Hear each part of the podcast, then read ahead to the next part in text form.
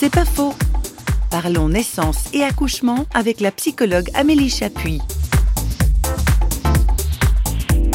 Dans ma pratique en tant que psychologue, j'ai accompagné beaucoup de femmes qui relataient leur accouchement. Elles verbalisaient souvent le fait qu'elles n'avaient pas été actrices, qu'elles avaient subi un protocole hospitalier. Et c'est vrai que on est dans une société où on a besoin euh, que les choses aillent vite et la sage-femme ne va pas passer 24 heures à accompagner, à écouter une femme qui est en train d'accoucher. Et donc les femmes vont avoir souvent l'impression de ne pas avoir vraiment accouché. C'est-à-dire la péridurale fait aussi que des fois elles sentent pas vraiment les choses donc avec un sentiment de frustration.